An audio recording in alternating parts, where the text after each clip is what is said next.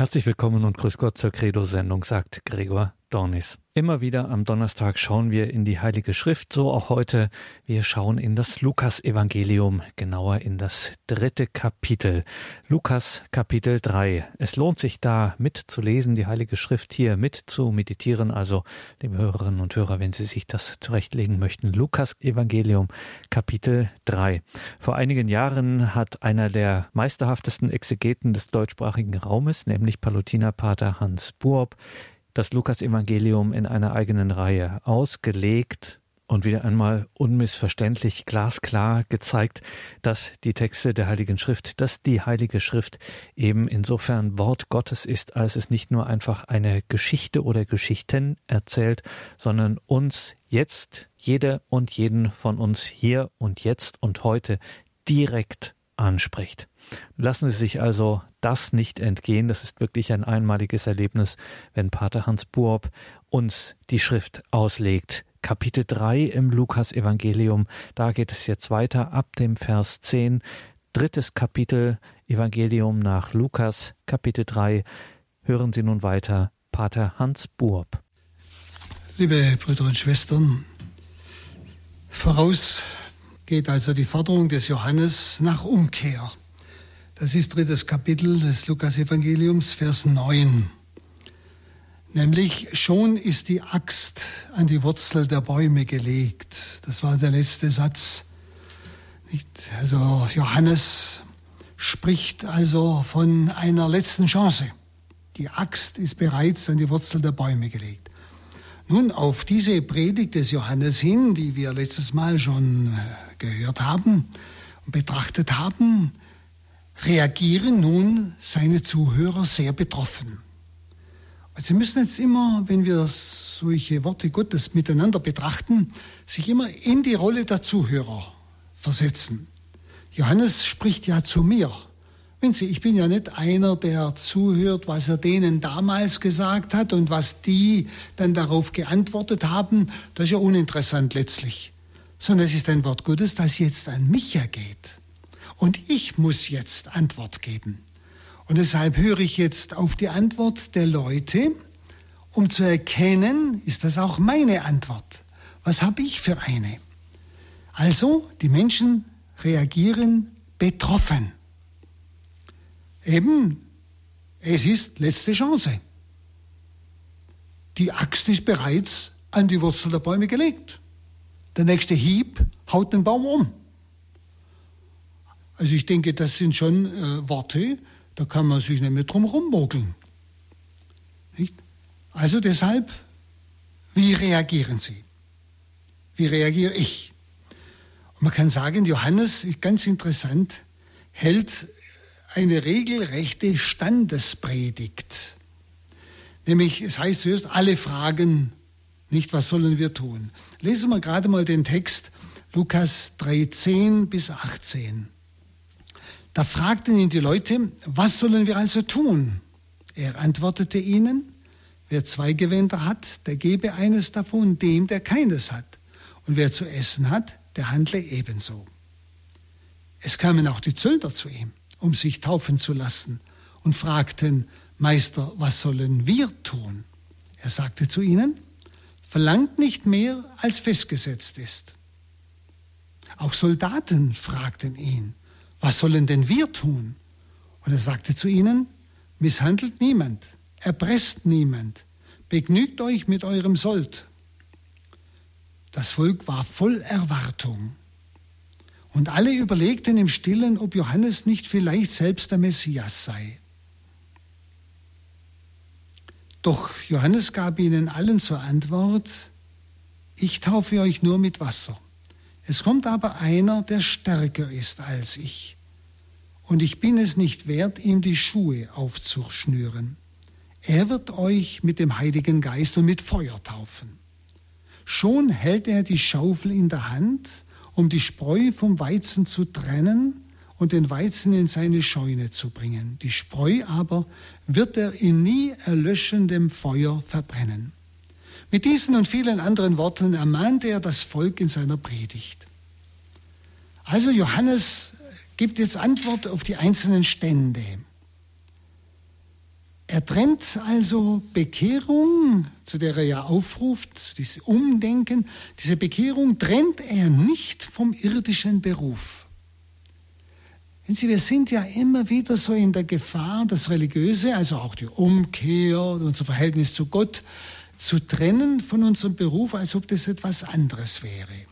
Johannes sagt klipp und klar, die Umkehr, die Bekehrung, diese Hinwendung zu Gott, die Entscheidung für Christus in unserem jetzt neutestamentlichen Sinn vollzieht sich nicht neben meinem Beruf, sondern in meinem Beruf. Schauen Sie, Johannes fordert von niemand, dass er so wie er in die Wüste geht.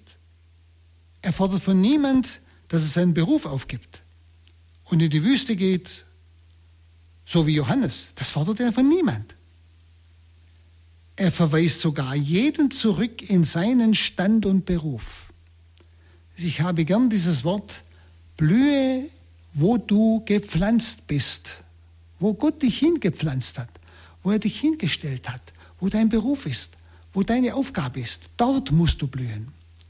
Dort ist deine Entscheidung für Christus gefragt. Also er verweist alle zurück in ihren Stand und in ihren Beruf. Dort nämlich sollen sie wirklich Früchte der Umkehr bringen, wie Johannes sagt. Bringt würdige Früchte der Umkehr, sagt er. Ja, und da muss ich schon einmal ganz klar überlegen, in welchem Stand bin ich, in welchem Beruf und wie sieht nun meine Entscheidung für Christus in meinem Beruf aus.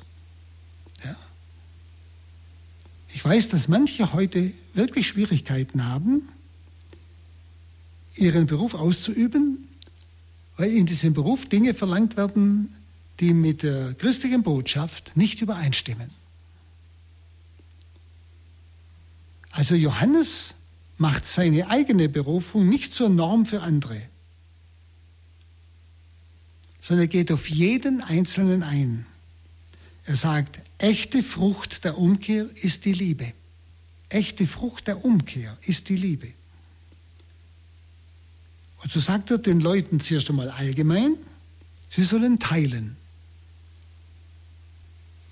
Wer zwei Kleider hat, soll dem eins geben, der keines hat.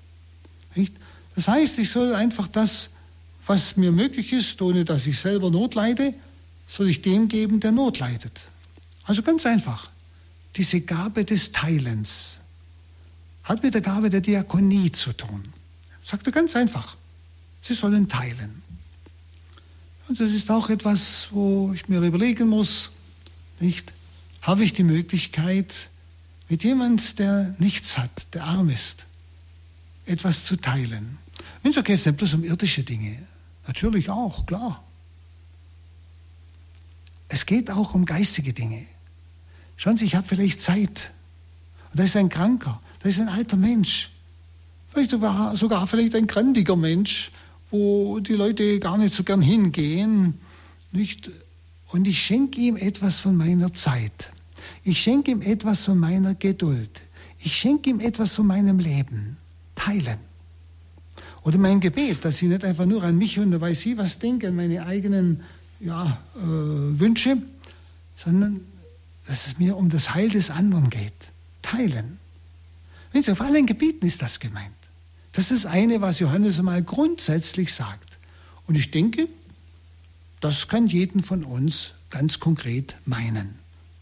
In irgendeiner Weise. Und jeder von uns muss sich jetzt überlegen, wo kann ich und sollte ich teilen? Nicht? Zum Beispiel den Zollbeamten, den Zöllnern, die ja verrufen waren, nicht? die als Sünder äh, deklariert waren. Nicht? Den Zollbeamten die auch deshalb als Sünder bekannt waren, weil sehr wohl durchgesickert ist, dass sie Betrüger sind und Erpresser. Das heißt, dass sie mehr verlangt haben am Zoll, als was eigentlich sie zu verlangen hatten und es in die eigene Tasche steckten. Deshalb waren sie öffentliche Sünder. Also, sie waren bekannt als Betrüger und Erpresser. Und er sagt ihnen nicht, sie sollen ihren Beruf, Beruf aufgeben. Das sagt er nicht sondern er sagt nur, sie sollen nur das Vorgeschriebene von den Menschen fordern und nicht nur was draufschlagen. Ist doch interessant. Und dann kommen sogar Soldaten. Nicht? Wenn Sie damals, das waren ja kleine, kleine Reiche, kann man sagen. Das waren überall Grenzen und überall waren eben diese Zöllner und überall waren die Soldaten, die die Grenzen bewachten. Und so kamen also auch Soldaten. Das waren sicher nicht Juden. Und diese heidnischen Krieger, denn Israel war ja von den Römern besetzt, von den heidnischen Römern, diesen heidnischen Kriegern antwortet äh, Johannes, als auch sie ihn fragten, was sollen wir tun? Da sagt er, sie, sie sollen ihre Gewalt nicht missbrauchen. Soldat hat ja Macht und Gewalt, hat ja Waffen, aber sollen sie nicht missbrauchen, sollen die Leute nicht misshandeln, und sollen die Leute nicht schikanieren. Er sagt ihnen klipp und klar. Er sagt nicht, gebt euer Soldatentum auf, sondern wie sie es verhandeln, wie sie es leben sollen. Was es heißt, sich wirklich für Gott zu entscheiden in diesem Beruf. Und sie sollen mit ihrem Sold zufrieden sein. Also nicht noch Leute ausrauben mit ihrer Gewalt. Praktisch sagt er zu jedem, in jedem Beruf, sie sollen ihre Standessünden aufgeben. Wenn sie, jeder Stand hat so seine bestimmte Sünden. Ja, ich glaube, das merken sie auch. Nicht? Wenn, sie, wenn Sie heute so die Nachrichten hören, was da überall und alles läuft, wo man, auch, wo man wirklich, jeder, der noch ein gesundes Empfinden hat, sagen muss, das ist nicht gerecht. Das ist Sünde, was da geschieht. Nicht? Womit sich da Leute bereichern und die anderen verlieren alles. Wenn sie Standessünden aufgeben, sagt Johannes. Und jetzt wiederum möchte ich Sie einladen, auf Ihren Beruf hin, auf Ihren Stand hin, mal zu überlegen, worin bestehen meine Standessünden? Eheleute, Christen, die bewusst um Christi willen ehelos leben, das ist ein bestimmter Stand oder auch je nachdem, wo, wo ich eingesetzt bin und Beruf. Einfach überlegen. Also das Volk wird von Johannes nicht einfach zur Armut aufgefordert, sondern zum Geben. Er fordert nicht, dass sie arm werden und nichts mehr haben, sondern dass sie teilen. Also er wird sie nur aufgefordert zum Geben. Das ist ganz wichtig, das ist die Liebe. Das ist echt die Umkehr. Liebe ist teilen, ist geben. Vor allem auch sich geben, seine Zeit geben. Also nicht das Geldgeschäft macht den Zöllner zum Schuldner, zum Sünder, sondern seine Diebereien, wo er sein Zöllnertum missbraucht. Und so werden den Soldaten nicht die Waffen abgenommen von Johannes, sondern er wird ihnen Erpressung und Gewalttat verwehren.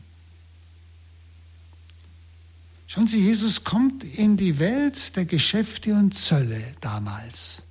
Der Geschäfte und Zölle. Er kommt in, damals in eine Welt, in der es Soldaten gibt, damit sie Frieden eigentlich aufrechterhalten sollen. Das ist der Sinn. Hm? In diese Welt kommt er. Und Johannes läuft ihm voraus und bringt diese Botschaft. Unsere Frage nun, Johannes, was soll ich tun? Was sollen wir tun? Wir Deutsche, wir Österreicher, wir Schweizer, wir Südtiroler, wir Liechtensteiner oder wo wir her sind, wir Ordensleute, wir Priester, wir Eheleute, alle unsere Berufe, was sollen wir tun? Was sind unsere Standessünden? Wo wird in meinem Stand die Liebe verletzt? Wo teile ich nicht in meinem Stand? Und da ja Johannes, der Täufer, weiß, dass diese Umkehrtaufe, die er ja verkündet, nur der Anfang ist, dass nämlich eine neue Kraft dazukommen muss, die neues Leben ermöglicht.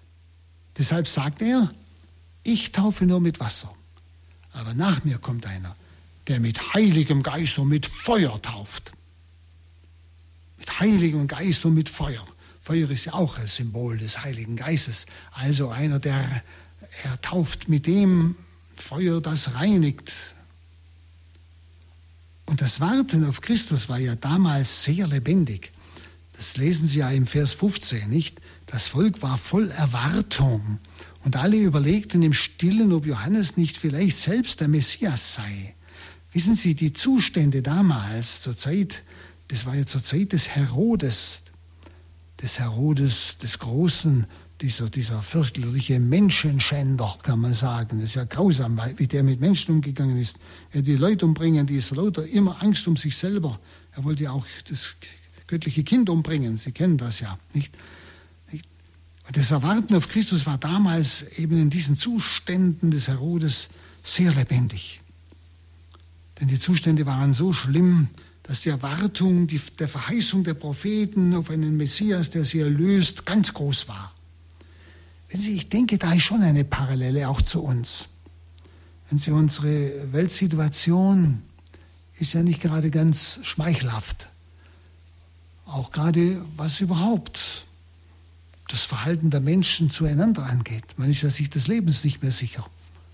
Nicht, ob im Mutterschoß schon oder als alter Mensch oder als kranker Mensch. Sie werden merken, wie da noch einiges auf uns zukommt. Nicht? Man kümmert sich kaum mehr einen Deut um das Gebot Gottes. So wie es Paulus schreibt, es kommt eine Zeit, in der man das, was verkehrt ist, als richtig deklariert und was richtig ist, als verkehrt. Und deshalb ist es auch so eine Zeit eigentlich, wenn wir ehrlich sind, als glaubende Menschen ehrlich sind, dass wir in der Erwartung des Herrn sind. Und wir spüren, Herr, das kannst nur noch du ändern. Und Johannes hält sich nicht wert, diesem kommenden Sklavendienste zu leisten, also die Schuhriemen zu lösen, den Sklavendienste, nicht? Diesem Johannes hören Tausende zu und es freut ihn, wenn sie ihn dann sogar verlassen, wie wir es später erfahren, um dem Größeren zu folgen. Er lässt seine Jünger laufen, als Jesus kommt. Er lässt zu, dass sie sich Jesus anschließen. Nicht? Er kündet den Größeren an. Er ist gleichsam der Brautführer, wie wir schon gesehen haben, nicht äh, bei der Begegnung Maria mit Elisabeth. Und er spricht ja davon, er will abnehmen. Christus muss wachsen. Deshalb wieder die Frage an mich als ein Hinhörender, wie sehe ich meinen Johannesdienst? Er muss wachsen, ich muss abnehmen. Bin ich da einverstanden mit diesem Abnehmen? Und Johannes spricht ja gerade auch im Vers 16, nicht, ich taufe euch mit Wasser, es kommt aber einer, der mich die Schuhriemen aufzulösen unwürdig bin. Er wird mit Heiligem Geist und mit Feuer taufen. Er spricht also von einem Feuer, das alles Negative verzehrt. Das also dem Werden des gottgeweihten Menschen entgegensteht. Ein Feuer, das alles verzehrt, was dem göttlichen und dem gottgeweihten Menschen entgegensteht. Das ist dieses Feuer. Es ist also das Bild eines gnadenvollen Gerichtes, das reinigt und läutert. Dagegen das Feuer im Vers 17, da heißt es, schon hält er die Schaufel in der Hand und die Spreu vom Weizen zu trennen und den Weizen in seine Scheune zu bringen. Die Spreu aber wird er in nie erlöschendem Feuer verbrennen. Wieder Feuer. Das sind zwei verschiedene Feuer. Ja? Das merken Sie. Das eine ist das Bild ja, eines gnadenvollen Feuers, das reinigt, das alles wieder göttlich in uns auslöscht. Und das ist ja die Kraft des Heiligen Geistes. Und in Vers 17 ist das Bild des letzten Gerichtes, das diejenigen vernichtet, die die Wirkung des heilsamen Feuers, des Heiligen Geistes, in der Heiligung nicht angenommen haben, die diese Wirkung, sich dieser Wirkung entzogen haben. Also zwei verschiedene Weisen von Feuer. Darf man nicht übersehen und überlesen. Das eine ist das gnadenhafte, reinigende Feuer des Geistes, nicht? Das alles wieder göttlich in uns auslöscht, wenn wir es zulassen, wenn wir Ja sagen zur Taufe, wenn wir uns ganz diesem Gott und überlassen. Das andere Feuer ist das Feuer des Gerichtes. Und an der Person Jesu wird sich also Weizen und Spreu trennen. Das haben wir schon gesehen bei der Begegnung Mariens und Josef mit Jesus im Tempel von Jerusalem. Nicht? An ihr muss sich jeder entscheiden. An der Person Jesu wird sich also Weizen und Spreu trennen. Wenn Sie, darum ist Jesus nicht irgendeiner neben vielen anderen, neben Buddha, neben Mohammed oder, und so weiter, sondern es gibt nur einen Erlöser. Es gibt nur einen, an dem sich jeder, egal welche Religion, entscheiden muss.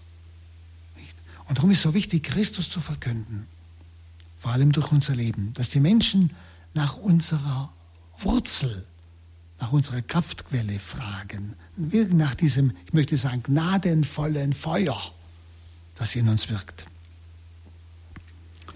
In der wirklichen Christusverkündigung wird immer eine Spannung entstehen, und zwar zwischen dem göttlichen Gericht und dem Gnadenfülle. Wo Christus verkündet wird, kommt es immer zu dieser Spannung. Entweder entscheide ich mich für das Feuer des Geistes oder für das Feuer des Gerichts. Es gibt kein Mittelding, es gibt keine Neutralität. Also das Erscheinen Jesu bringt weder eine billige Gnade noch ein oberflächliches Gericht sondern die Gnade ist nicht billig. Die Gnade ist erkauft durch den Tod Gottes selbst in Jesus Christus. Und die Gnade verlangt auch von mir vollen Einsatz, was ich tun kann. Gnade ist immer Geschenk, aber ich bekomme das Geschenk, wenn auch ich das tue, was ich tun kann. Es ist also keine billige Gnade. Und das Gericht Gottes ist nichts Oberflächliches, was man wieder rückgängig machen kann. Das ist Entschiedenes. In Vers 18 heißt es dann noch, während er vieles und anderes zum Trost auch noch sagte, verkündete er die Frohbotschaft dem Volk. Dann heißt es, Johannes tadelte auch den Tetrarchen Herodes wegen der Sache mit Herodias, der Frau seines Bruders, und wegen all der anderen Schandtaten, die er verübt hatte. Dieser Herodes, der Tetrarch Herodes, war der Sohn des großen Herodes und der hatte sein Herrschaftsgebiet in Galiläa. Nicht? Das ist dieser Herodes, der, zu dem auch Jesus von, äh, durch Pilatus geschickt wurde. Es war der Herodes, der Johannes auch enthaupten ließ. Das ist der Sohn des großen Herodes.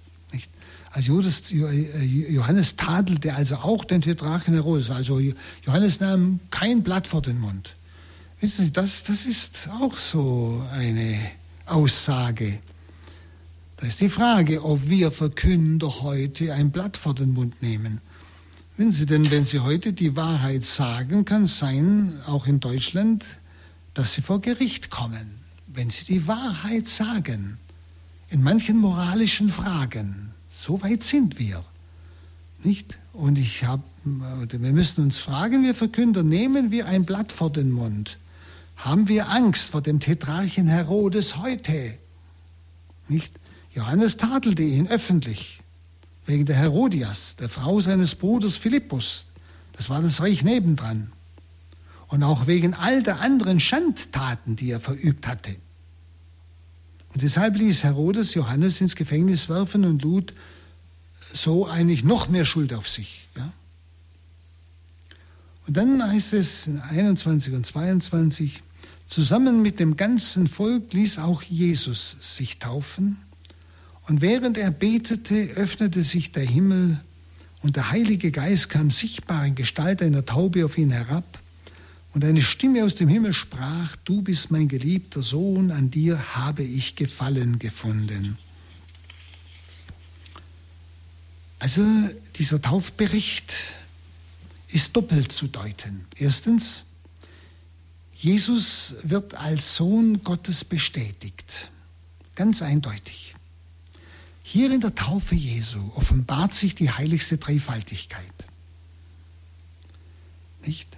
Der Himmel öffnete sich, Heiliger Geist kam in sichtbare Gestalt auf ihn herab und der Vater spricht von seinem Sohn. Dreifaltigkeit. Also, der Taufbericht ist dann auch eine doppelte zu deutende Verwirklichung, nämlich Jesus wird als Sohn Gottes bestätigt. Zweitens, es ist die messianische Salbung, die Jesus jetzt empfängt. Die messianische Salbung. Vorher sprach Johannes von dem Stärkeren, der kommen wird. Hier wird dieser Stärkere vor dem ganzen Volk offenbar gemacht. Also die drei Infinitive sind immer immer Infinitive. Öffnen, herabkommen, die Stimme kommen. Immer, äh, im, äh, sind immer Infinitive. Nicht also einfach schlichte Aussagen. Öffnen, herabkommen, Heiliger Geist, die Stimme kommen. Die sind so geordnet, diese drei Begriffe, dass der erste, öffnen, die beiden anderen ermöglicht. Nämlich zuerst muss sich der Himmel öffnen, damit etwas herabkommen kann, dass die Stimme vernehmbar wird. Also über Jesus öffnete sich der Himmel. Dann kommt aus diesem für alle sichtbar Heiliger Geist und für alle vernehmbar die Stimme Gottes. Das heißt, Gott offenbart sich wieder und spricht wieder. Denn Gott hat seit 500 Jahren geschwiegen. Seit der Vertreibung des Volkes Israel und der Führung in die Gefangenschaft, Babylon, gab es keine Propheten mehr. Johannes war der erste Prophet wieder. Und jetzt hier beginnt Gott wieder zu sprechen. Das ist etwas ganz Entscheidendes. Gott selber offenbart den Sohn und stellt ihn Israel vor.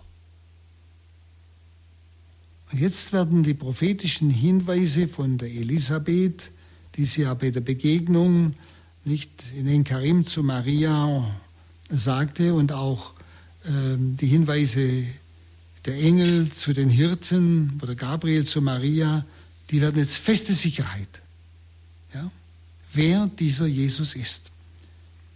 Also Johannes wird als Taufender eigentlich gar nicht mehr genannt. Das ist wie passé. Man kann sagen, als Zeichen seiner Selbsteinschätzung. Er ist es nicht mehr wert. Ich muss abnehmen. Er muss wachsen. Das ist ganz interessant. Bei dieser entscheidenden Stelle, bei dieser wirklich messianischen Salbung, verschwindet gleichsam Johannes. Als Jesus betete, da öffnete sich der Himmel. Heiliger Geist kam herab. Die Stimme des Vaters wurde hörbar. Als er betete. Darum ist es so entscheidend, dass wir immer wieder im Gebet um den Heiligen Geist bitten. Er wird ihn geben. Es ist ganz, ganz entscheidend. Wir brauchen diese Salbung. Unaufhörlich. Also bei der Taufe Jesu wird diese Geisttaufe, die die Wassertaufe verheißt, Wirklichkeit die Wassertaufe von Johannes, nicht? Eine Wassertaufe. Und die wird jetzt Wirklichkeit. Zuerst jetzt nur an Jesus. Gott redet Jesus allein an. Mein geliebter Sohn. Obwohl ja alle sich taufen ließen, die da drumherum standen. Alle sind jetzt Zuhörer und erleben, was auch ihnen verheißen ist. Gerade dieses Wort niedersteigen, nicht? Der Geist Gottes stieg nieder. Und auch der Artikel der Geist, heißt ja der Geist, die weisen auf eine Person hin. Das heißt, du bist der von Johannes angekündigte, der mit Heiligem Geist taufen wird. Und in dem Taufereignis Jesu ist auch die nachösterliche Reihenfolge vorgegeben. Also wie dann die erste Kirche vorgegangen ist, nicht bei der Taufe. Es war immer zuerst Taufe und dann die Handauflegung der Apostel oder der Bischöfe nachher, die Nachfolger der Apostel und damit die Mitteilung des Heiligen Geistes.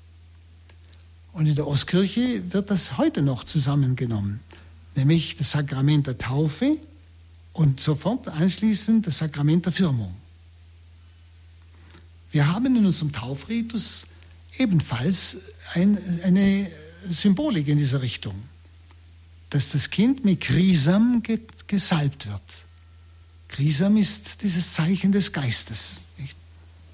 Dass er auch durch die Taufe schon in ihm lebt. Aber wir haben hier in, der, in, dem Taufvorgang Jesu, haben wir eigentlich die Reihenfolge, wie die erste Kirche eben es auch vollzogen hat.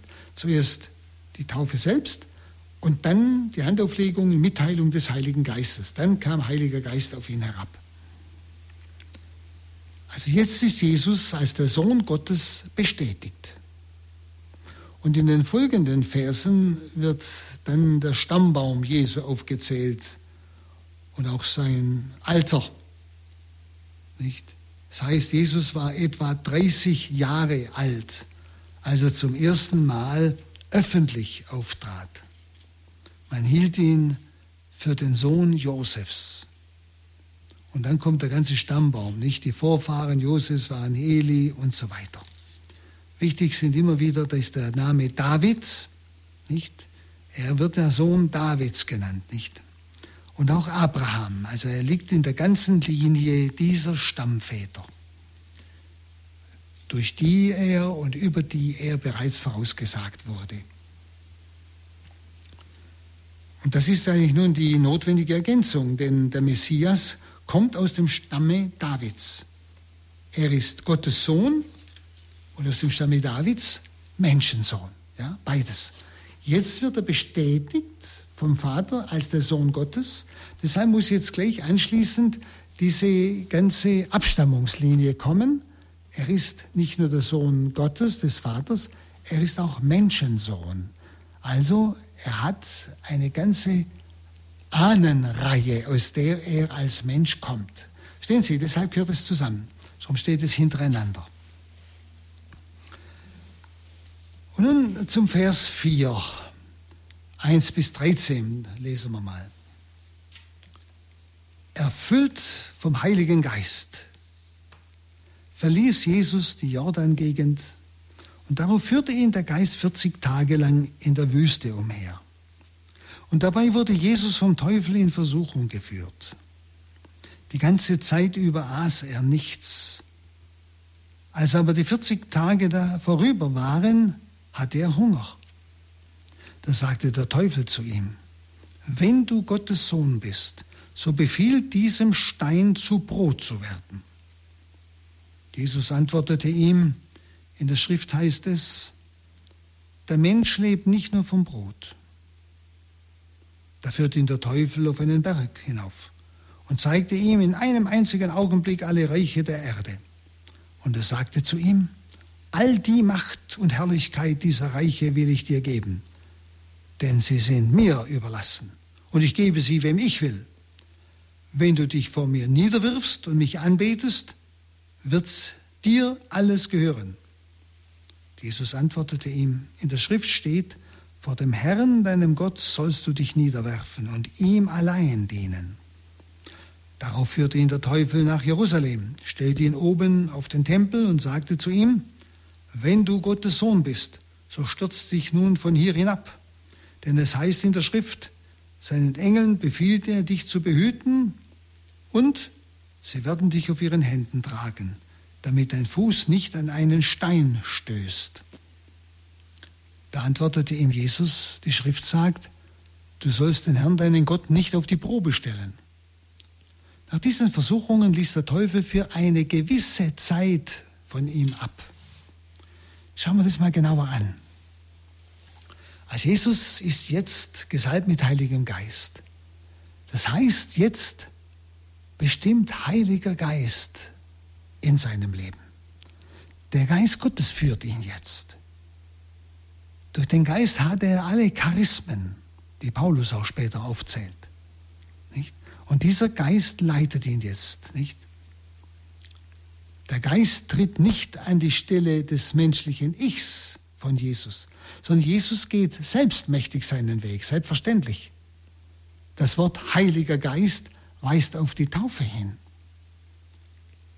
Und Lukas unterscheidet zwischen der Fülle des Geistes, in der Jesus zurückkehrt, und dem Geistantrieb in der Wüste. Nicht? Erfüllt vom Heiligen Geist. Nicht? Das ist das eine. Verließ er die Jordan-Gegend. Dann, darauf führte ihn der Geist 40 Jahre lang in der Wüste umher. Das sind zwei verschiedene Dinge. Nicht? Erfüllt mit Heiligen Geist, die Fülle des Heiligen Geistes, die er empfangen hat, jetzt als Mensch. Nicht? Und der Geistantrieb, der ihn jetzt leitet und führt. So wie er natürlich auch uns, denn Jesus ist unser Grundmodell, in unserem Leben leiten und führen soll, wenn ich es zulasse. Nun, die Zeit des Wüstenaufenthalts war eine Zeit des Bewegtseins durch den Geist. Das heißt ja, der Geist führte ihn in der Wüste umher. Es, das heißt also, es geht um ein Bewegtsein durch den Geist. Und natürlich auch der Versuchung durch den Teufel. Nun, die Versuchung durch den Diabolos ist nicht nur eine von Gott zugelassene Erprobung, so wie im Alten Testament, sondern der Teufel wollte Jesus zu Fall bringen. Worin sich nämlich der Sohn in seiner Macht erwies, genau darin. Genau in der Macht des Sohnes wollte er ihn zu Fall bringen. Also diese völlige Nahrungslosigkeit Jesu in der Wüste, das heißt, er fastete 40 Tage, lässt uns eigentlich die wunderbare Erfülltheit dieser Tage erahnen. Er fastete, aß und trank nichts 40 Tage, so außergewöhnlich. Das ist ein Hinweis auf dieses ganz Erfülltsein. Wir kennen das ja auch von Heiligen. Wir kennen das doch. Auch von Menschen sogar außer unserer Tage, die nur von der Eucharistie leben. Das heißt, sie essen und trinken nichts mehr. Sie sind ganz erfüllt von diesem Heiligen Geist von Gott. Sind sie so etwas muss es gewesen sein, nicht? So heißt es ja. Der Geist führte ihn lange, 40 Jahre, Tage lang in der Wüste umher. Das ist etwas ganz, ein ganz interessanter Satz, den man leicht überliest. Also Jesu Fasten ist eigentlich kein Bußfasten, sondern ist ein selbstverständlicher Ausdruck der Geisterfülltheit. Er ist so vom Geist erfüllt, dass das andere gar nicht braucht. Es hatte sich kein Hunger eingestellt. Und wenn das bei Menschen möglich ist, dann ist das bei Jesus kein Problem. Aber darum geht es, wenn wir das oft als Fasten, da steht nämlich nichts nicht? Sondern er führte ihn in der Wüste umher, heißt es bloß. Nicht? Das heißt, die ganze Zeit über aß er nichts. Als aber 40 Tage vorüber waren, da erst hatte er Hunger. Als die 40 Tage vorüber waren, da hatte er Hunger. Aber nicht während der 40 Tage. Verstehen Sie? Das ist ein Ausdruck von wirklicher Geisterfülltheit mit der er in die Wüste ging, ganz beim Vater zu sein. Und dann, jetzt kommt es nämlich, die Versuchungen des Teufels nehmen zweimal nun Bezug auf die Sohnproklamation bei der Taufe. Der Vater sagt ja, dies ist mein geliebter Sohn, den Sohn Gottes. Nicht? Und auf diesen Titel des Sohnes Gottes nimmt nun der Teufel Bezug. Der Teufel sagt, wenn du nun Gottes Sohn bist, so wie es ja in der Taufe proklamiert wurde vom Vater, wenn du Gottes Sohn bist, dann nicht. Also er versucht gleichsam nachäffend, das ist ja das Wesen Satans, ist der Affe Gottes, nicht? Er versucht nachäffend seine Versuchungen mit der Schrift zu untermauern. Und Jesus weist mit Berufung wiederum auf die Heilige Schrift die Versuchungen gelassen ab. Er beruft sich nicht auf seine Gottessohnschaft, Jesus selber. Er sagt nicht, weil er der Sohn Gottes ist oder in seiner Macht des Sohnes Gottes befiehlt er dem Satan. Nein, er hält ihm nur das Wort Gottes entgegen. Und der Satan weicht. Er, Jesus bezieht sich auf die Schrift. Das ist eine ganz wichtige Sache. Also der Sohn kämpft und streitet nicht mit dem Satan. Er lässt sich nicht auf ihn ein. Er lässt sich also nicht auf eine Stufe stellen mit ihm, indem er mit ihm streitet oder kämpft. Nein, überhaupt nicht. Der Satan kommt im Grunde überhaupt nicht recht an ihn heran. Und die erste Versuchung knüpft an Jesu Hunger an. Nach diesen 40 Tagen hatte er Hunger. Ja? Und Jesus soll also seine Gottessohnschaft, diese Sohnesvollmacht als Gottessohn, die soll er jetzt verkehren. Und er soll sein Allmachtswort in den Dienst der Selbsterhaltung stellen. In den Dienst der Selbsterhaltung. Brot, dann kannst du leben. Wissen Sie, das wäre eine Perversion. Er hat seine Allmacht, seine Gottessohnschaft bekommen, damit er sein Leben hingibt, um uns zu erlösen und nicht um sich selbst zu erhalten. Also es wäre eine Perversion. Es ging also nur um Abwendung des persönlichen Hungers. Also es ging nur um Jesus selber. Das, was wir Egoismus nennen. Es ging also nicht um sein messianisches Werk, zu dem er bei der Taufe vom Heiligen Geist gesalbt wurde.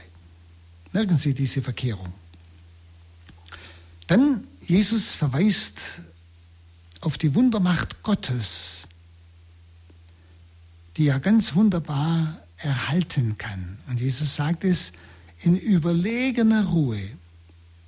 Dass er 40 Tage ohne Speise leben konnte, zeigt er schon, dass bei Gott kein Ding unmöglich ist. Und die zweite Versuchung ereignete sich auf dem Weg nach Jerusalem. Es heißt ja, wenn Sie, die Wüste geht ja bis an Jerusalem hin. Nicht?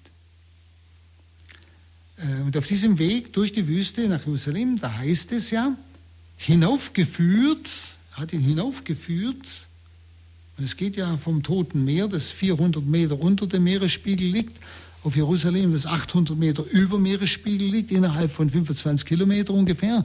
Verstehen Sie? Da merken Sie, wie es da hinaufgeht. Das ist gemeint.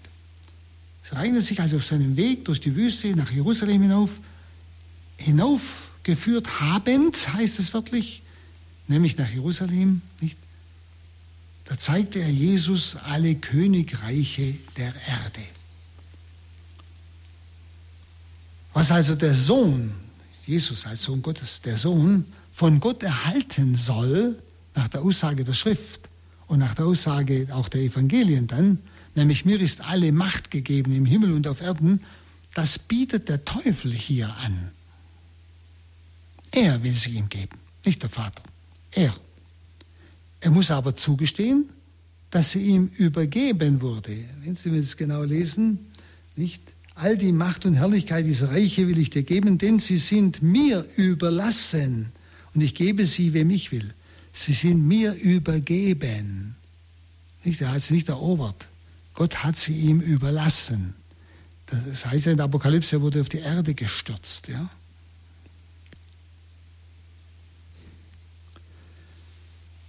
Dann auch hier ist der Höhepunkt bei dieser Versuchung, der Höhepunkt aller Perversion also aller Gegensätzlichkeit, Widersprüchlichkeit, nämlich die Bedingung für die vorgeschlagene diabolische Intronisation ist die Anbetung des Sohnes vor dem Weltherrscher Satan. Also eine totale Perversion. Es ist also die Versuchung zur Teufelsanbetung. Und hier wird nicht der Messias versucht zu einem falschen Werk, sondern hier wird der Sohn, der Sohn Gottes, versucht in seinem Verhältnis zu Gott, dem Vater. Er soll sein Knie nicht vor dem Vater beugen, sondern vor Satan. Also ganz hundsgemein. Da spüren Sie, wozu Satan fähig ist. Bei diesen Versuchen müssen Sie mit allem rechnen. Und mit Entschiedenheit weist Jesus ruhig auf den hin, dem einzig Anbetung gebührt. Dann in der Wüste stand dann Jesus unter der Führung des Geistes. Und die Führung des Teufels geleitet aus der Wüste nun heraus bis nach Jerusalem, gleichsam in die Stadt. Nicht? Sehen Sie, in der, in der Wüste heißt es, Jesus stand unter der Führung des Geistes. Er führte ihn umher.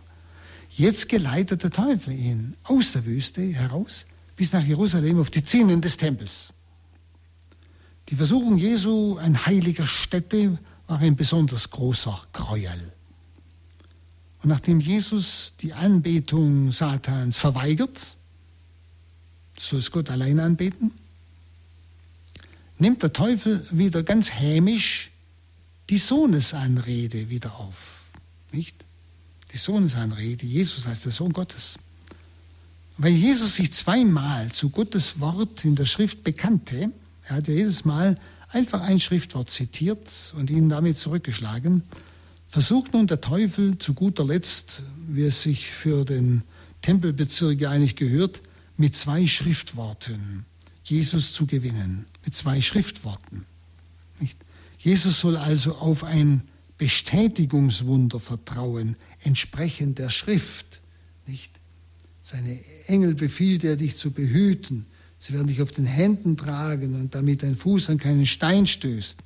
Also er soll jetzt gleichsam, das ist eine ganz raffinierte Versuchung, auf das Wort Gottes vertrauen und es probieren, ob es klappt. Nicht? Also nach diesen zwei ersten Versuchungen zum Bösen versucht er jetzt unter dem Schein des Guten. Es ist der Höhepunkt der Versuchung. Jesus soll ohne Grund den Vater auf die Probe stellen.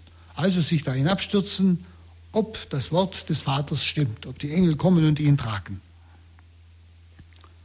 Wieder mit einer ganz gelassenen Ruhe verweist Jesus hoheitlich und demütig zugleich auf das Wort Gottes hin in Deuteronomium 6,16.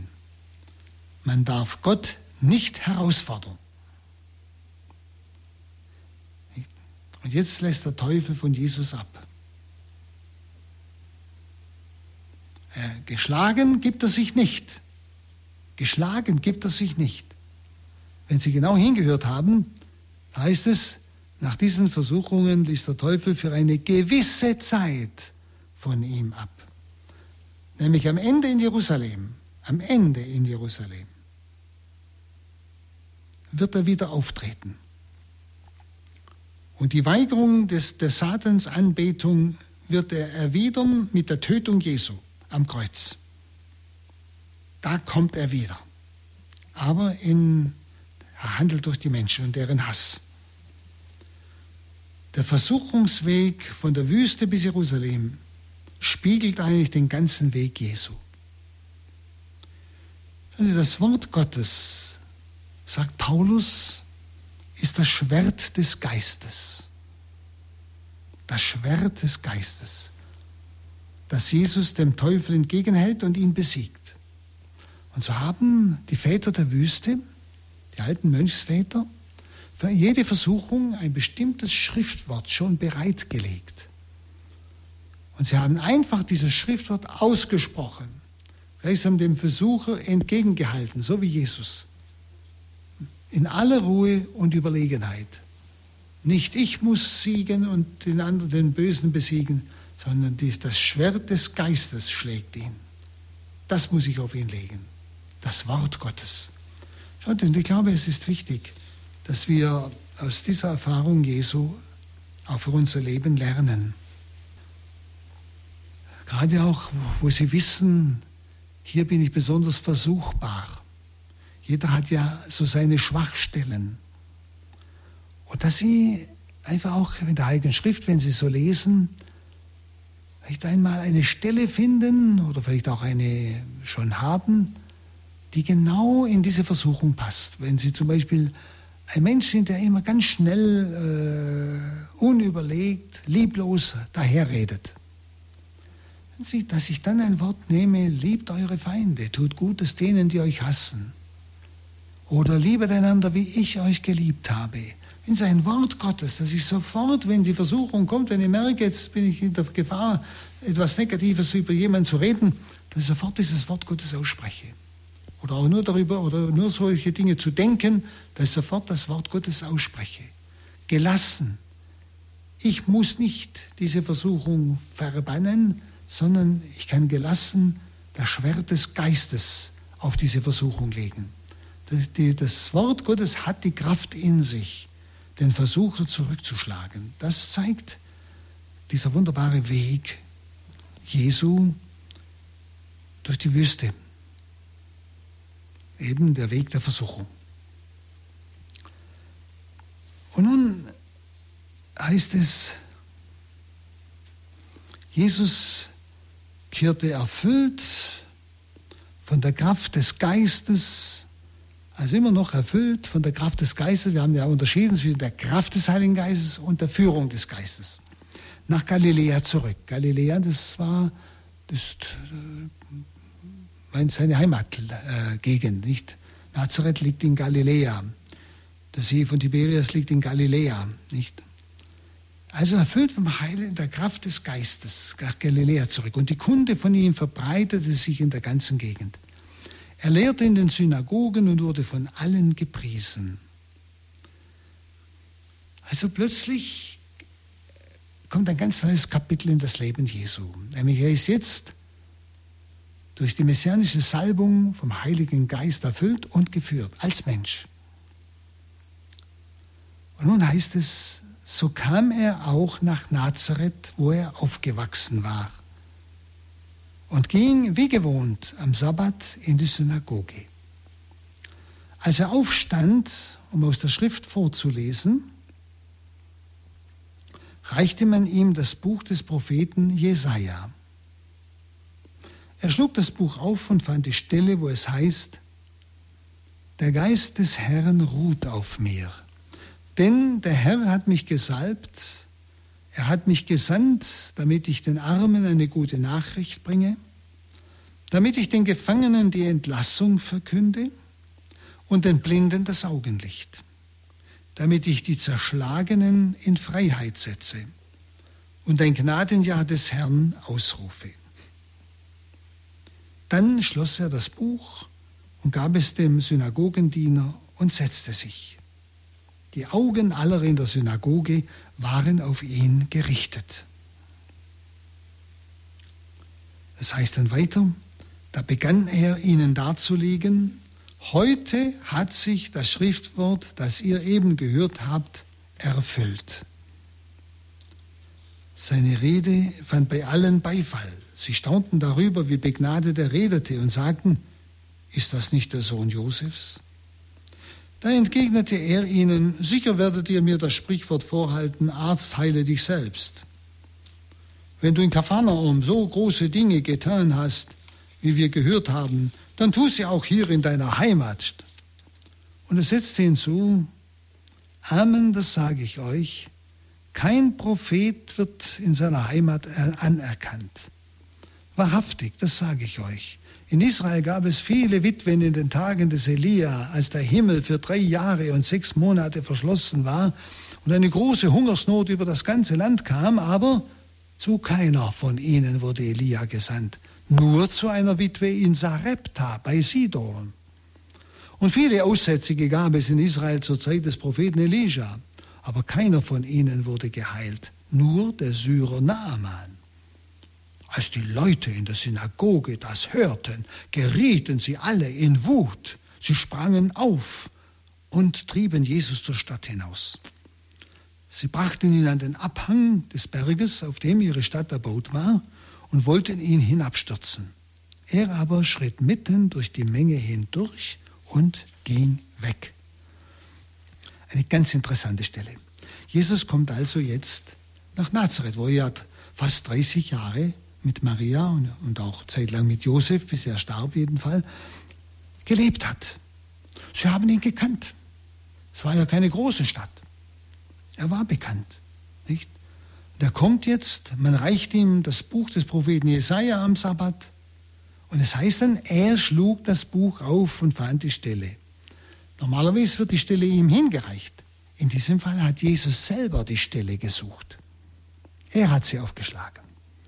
Und er bringt jetzt dieses Prophetenwort, das auf ihn Anwendung gefunden hat bei der Taufe im Jordan. Der Geist des Herrn ruht auf mir. Denn der Herr hat mich gesalbt, er hat mich gesandt, dass ich den Armen die gute Nachricht bringe, damit ich den Gefangenen die Entlassung verkünde und den Blinden das Augenlicht, damit ich die Zerschlagenen in Freiheit setze und ein Gnadenjahr des Herrn ausrufe. Hier nennt Jesus gleichsam seine ganze Sendung, die er später den Aposteln weiter überträgt. Drei Punkte, die er sein Leben lang getan hat, aber hier in Nazareth breitet er gleichsam sein Lebensprogramm als Messias aus. Nämlich, er ist gesalbt, um den Armen, Armen heißt eben die, die Erlösung brauchen, die frohe Botschaft zu bringen. Das Evangelium. Das Evangelium von der Erlösung, das Evangelium von der Befreiung. Zweitens, dass er die Gefangenen entlässt. Das ist die Befreiung von äh, Satan, von der Bedrängnis des Bösen. Und dass er die Zerschlagenen in Freiheit setzt und eben die Heilung der Blinden, das ist jetzt ein, ein Wort. Es geht also um diese drei Dinge. Frohe Botschaft verkünden, Heilung des Menschen, vor allem die innere Heilung, die Erlösung, Heilung des Menschen, aber auch des Äußeren und Befreiung von der Macht der Finsternis. Die drei Dinge nennt er hier mit dem Prophetenwort des Propheten Jesaja und wendet es auf sich an. Das ist sein Programm als Messias. Und genau diese drei Dinge überträgt er auch den Aposteln, geht, verkündet das Evangelium, heilt die Kranken und treibt die Dämonen aus. Die drei Dinge. Er schloss das Buch und jetzt heißt es, alle Augen, das waren ja lauter Bekannte, nicht? Sie sind mit ihm groß geworden, die Synagogen waren auf ihn gerichtet. Und er beginnt darzulegen, heute hat sich das Schriftwort, das ihr eben gehört habt, erfüllt. Was er sagt hier, hat Bedeutung, wie gesagt, für sein ganzes Leben hat Bedeutung für die Zeit der Kirche bis zur Verlängerung, bis zu seiner Wiederkunft. Es heißt hier im Griechischen Erxatolegein. Archä ist Anfang. Er begann zu sprechen, nicht? Er begann ihnen darzulegen, er begann zu sprechen. Ich finde es nicht einfach so ein Wort, sondern Archet ist der Anfang. Ist der Anfang seiner Verkündigung. Jetzt fängt er an, das, was der Vater ihm aufgetragen hat, den Menschen zu verkünden. Das ist gesagt, das ist gemeint. Im Griechischen ganz klar, erxato legein. Was da also begann, ist zugleich das, was mit Jesus von Nazareth bis zum Tode geschehen wird. Nicht, denn am Schluss wollen sie ihn gleichsam umbringen. Damit wird auch schon sein Ende angedeutet. Also hier in Nazareth ist das ganze Lebensprogramm offensichtlich. Und er sagt, die Schrift ist erfüllt. Heute hat sich das Schriftwort, das ihr eben gehört habt, in euren Ohren erfüllt. Graphe, Schrifterfüllung, es ist gemeint das Verheißungswort, die Christusverheißung. Also die, die, Heilige Schrift ist ja hier gemeint, das Alte Testament, wie von dem Jesus spricht. Nicht? Das ganze Alte Testament ist nur zu verstehen von Jesus Christus her. Wir müssen das Alte Testament immer lesen auf Jesus Christus hin. Es verkündet und verkündet voraus Jesus Christus. Es verkündet sein Leben voraus, alles, auch die Psalmen, sie beten sein Leben voraus. Nicht? Also diese Schrift, die Schriftwort ist erfüllt vor euch, ihr habt es gehört. Nicht? Es geht um die Christusverheißung. Und zwar nicht bloß um dieses Wort, das er zitiert hat, sondern überhaupt von der Schrift. Und dieses Semeron heute ist nicht historisch gemeint, damals am sovielten und sovielten, sondern es ist die, die Erfüllung einer Verheißung. Dieses heute bleibt. Es ist das dauernd Anwesende heute. Jetzt können wir auch sagen, jetzt ist die Verheißung erfüllt. Der Messias ist da. Das, was die Schrift uns alles vorausverkündet hat im Alten Testament, ist jetzt Gegenwart. Also die Verheißung ist gegenwärtig, heißt ganz wörtlich, die Verheißung ist gegenwärtig in euren Ohren. Das heißt, ihr habt es gehört. Und das Wort, ist interessant, steht vor den Zeichen. Das Wort steht vor den Zeichen. Ihr habt das Schriftwort gehört. Nicht? Das Wort ist das Wort Gottes überführt. Das Wort Gottes führt zum Glauben. Es heißt dann, sie staunten über die Worte der Gnade, heißt es wörtlich. Das heißt, sie übersetzt, sie staunten darüber, wie begnadet er redete. Wenn sich was anderes, ob einer begnadet redet oder über Worte der Gnade, das ist was anderes. Das heißt wörtlich, sie staunten über die Worte der Gnade, die aus seinem Mund kamen, heißt es wörtlich. Sie, diese Worte der Gnade stehen am Anfang, diese Worte der Gnade, die das Menschenherz verändern. Um das geht es. Wunder helfen nur denen, die schon glauben und zu glauben begonnen haben. Nicht? Das Entscheidende ist das Wort der Gnade. Auch wenn wir das Wort Gottes verkünden, das Entscheidende ist das Wort der Gnade, das die Menschenherzen aufschlüsselt. Nicht? Die Frage ist plötzlich, wenn Sie, das hört sich so komisch an, Sie staunten und gleich das nächste ist und sagten. Sie staunten und sagten, ist das nicht der Sohn Josefs? Da merken Sie, dieses Staunen war nicht sauber. Die haben ihm nicht ganz getraut. Was, was ist denn das für einer? Von welcher Seite kommt denn der? Nicht? Wo hat er denn das her? Nicht? Und auf diese Frage hat ja jetzt den Heiligen Geist empfangen und er kennt jetzt die Herzen. Der Geist lässt ihn jetzt das Denken dieser Menschen erkennen. Also diese Frage zeigt die Zweideutigkeit ihres Beifalls. Und diese Zweideutigkeit wird auch wiederum entlarvt durch Jesu Wort. Nämlich, Jesus entgegnete, sicher werdet ihr mir das Schriftwort vorhalten, Arzt, heile dich selbst. Wenn du in Kapharnaum so große Dinge getan hast, wie wir gehört haben, dann tu sie auch hier in deiner Heimatstadt. Was ist gemeint? Sie wissen ja, Nazareth war ein verworfenes Nest, auf Deutsch gesagt, eine verworfene Stadt. Sie, Sie erinnern sich an Nathanael. Aus Nazareth, da soll etwas Gutes kommen. Da merken Sie, es war eine verschriene Stadt. Und man hat ja immer überlegt, warum eigentlich? Aber man hat jetzt, einer hat in, unter seinem Haus ein ganzes römisches Bad entdeckt. Das heißt also, da, ist, da war alles noch äh, wirklich feststellbar. Da haben die Römer tatsächlich öffentliche Bäder gehabt. Also für die Juden ein Graus wie die da das getrieben haben. Nicht? Das war nicht besonders keusch, möchte es aber ganz bescheiden ausdrücken. Und ist, äh, man kann vielleicht sogar vermuten, dass, dass deshalb vielleicht Nazareth verschrien war. Auf alle Fälle war es verschrien.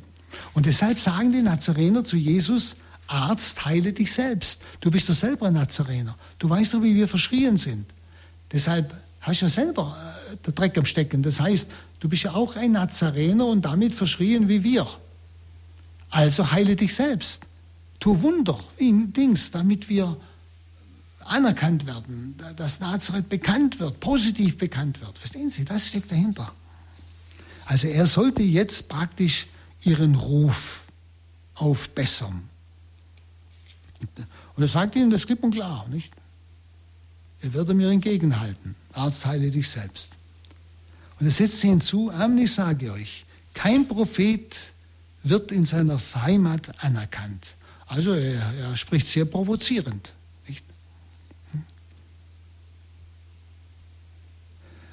Und der Umschlag von der Zustimmung der Nazarener zur Ablehnung bis zum Mordversuch wird durch Jesus selber gleichsam herausgefordert.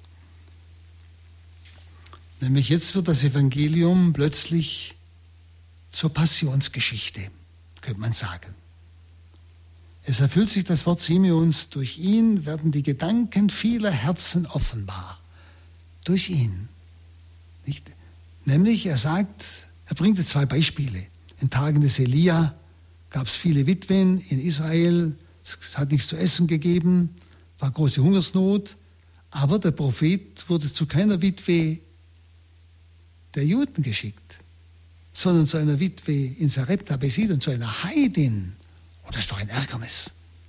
Und genauso die Aussätzigen gab es viele in Israel zur Zeit des Propheten Elisha. Aber keiner wurde geheilt, sondern nur der Syrer Naaman, wieder ein Heide. Sind's? Die Heiden wurden geheilt. Sie haben geglaubt. Ja? Und das war natürlich ein Mordsärgernis. Als die Leute das hörten und gerieten sind, sprangen auf, trieben zur Stadt hinaus und wollten ihn umbringen. Ja? Also, es erfüllt das Wort Simeon. Durch ihn werden die Gedanken vieler Herzen offenbar. Zuerst haben sie gestaunt, aber gleich die kritische Frage, woher hat er denn das? Das ist doch bloß der Sohn Josefs, das ist bloß ein Handwerker. Was will denn der auf einmal? Nicht? Also dieser Prozess des Überführtwerdens kommt durch Christus und durch seine Wirklichkeit. Und zwar immer, auch bei uns, auch heute. Jesus erkannte, was sie dachten. Also sie erwarteten irdischen Vorteil von Jesus, Anerkennung ihrer Stadt. Und sie wollten als vergessenes Dorf jetzt bekannt werden. Und sein Hinweis auf Kapharnaum nicht, sollte schon auf Zukunft eigentlich hinweisen, dass er im eigenen Volk abgelehnt wird und vor den Fremden, also von den Fremden, von den Heiden aufgenommen wird. Darum bringt er ja die zwei Beispiele. Das zeigt sich ja dann später auch in der Missionstätigkeit der ersten Kirche, nicht? wo die Juden immer wieder den Aposteln Schwierigkeiten machen, aber die Heiden sich freuen, dass auch sie die frohe Botschaft ja, hören dürfen. Und dazu gehört auch der Hinweis auf die Sendung eben dieser beiden Propheten Elias und Eliseus eben diese Sendung zu den Heiden. Das ist schon ein Zeichen, dass die Botschaft Jesu auch für die Heiden ist. Sie merken, er hat also in Nazareth sein ganzes Lebensprogramm dargelegt. Er ist nicht nur Erlöser der Juden, sondern auch der Heiden. Auch Jesus Sendung geht über Nazareth und Israel hinaus. Das, ist, das will dieses, wollen diese zwei Beispiele sagen. Dieses Geschehen in Nazareth ist nicht einfach geschichtliche Vergangenheit, sondern ist Gegenwart und zugleich Zukunft. Es deutet schon an, wie Jesu Ende sein wird. Der Tag seiner Hinaufnahme war noch nicht gekommen, heißt es.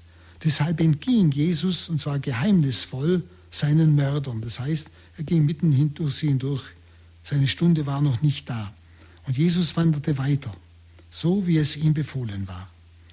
Jesu Weg ist von Anfang an Wanderung, Weg zum Kreuz und Weg zum Himmel. Liebe Zuhörer, vielleicht können Sie diese Texte selber, die wir jetzt betrachtet haben, nochmal für sich auch durchbetrachten und vor allem auch auf sich selbst anwenden und sich selber fragen, was bedeutet es für mich?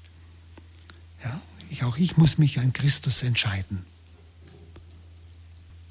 Danke fürs Zuhören.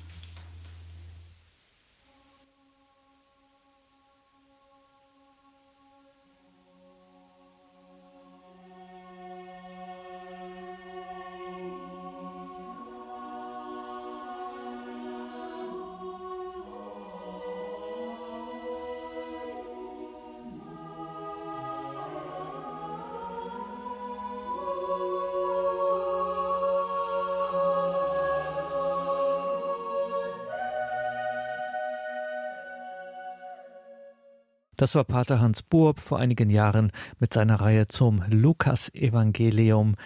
Brandaktuell kann man sagen, wie es eben, haben wir heute auch einiges dazu gehört, wie es eben die Heilige Schrift ist. Zeitlos, beziehungsweise immer ganz gegenwärtig in der Zeit, in der Menschen sich vom Wort Gottes direkt ansprechen lassen. Danke Ihnen allen fürs Dabeisein. Jetzt um 21.30 Uhr die Reihe nachgehört. Einen gesegneten Abend und eine behütete Nacht wünscht Ihr Gregor Dornis.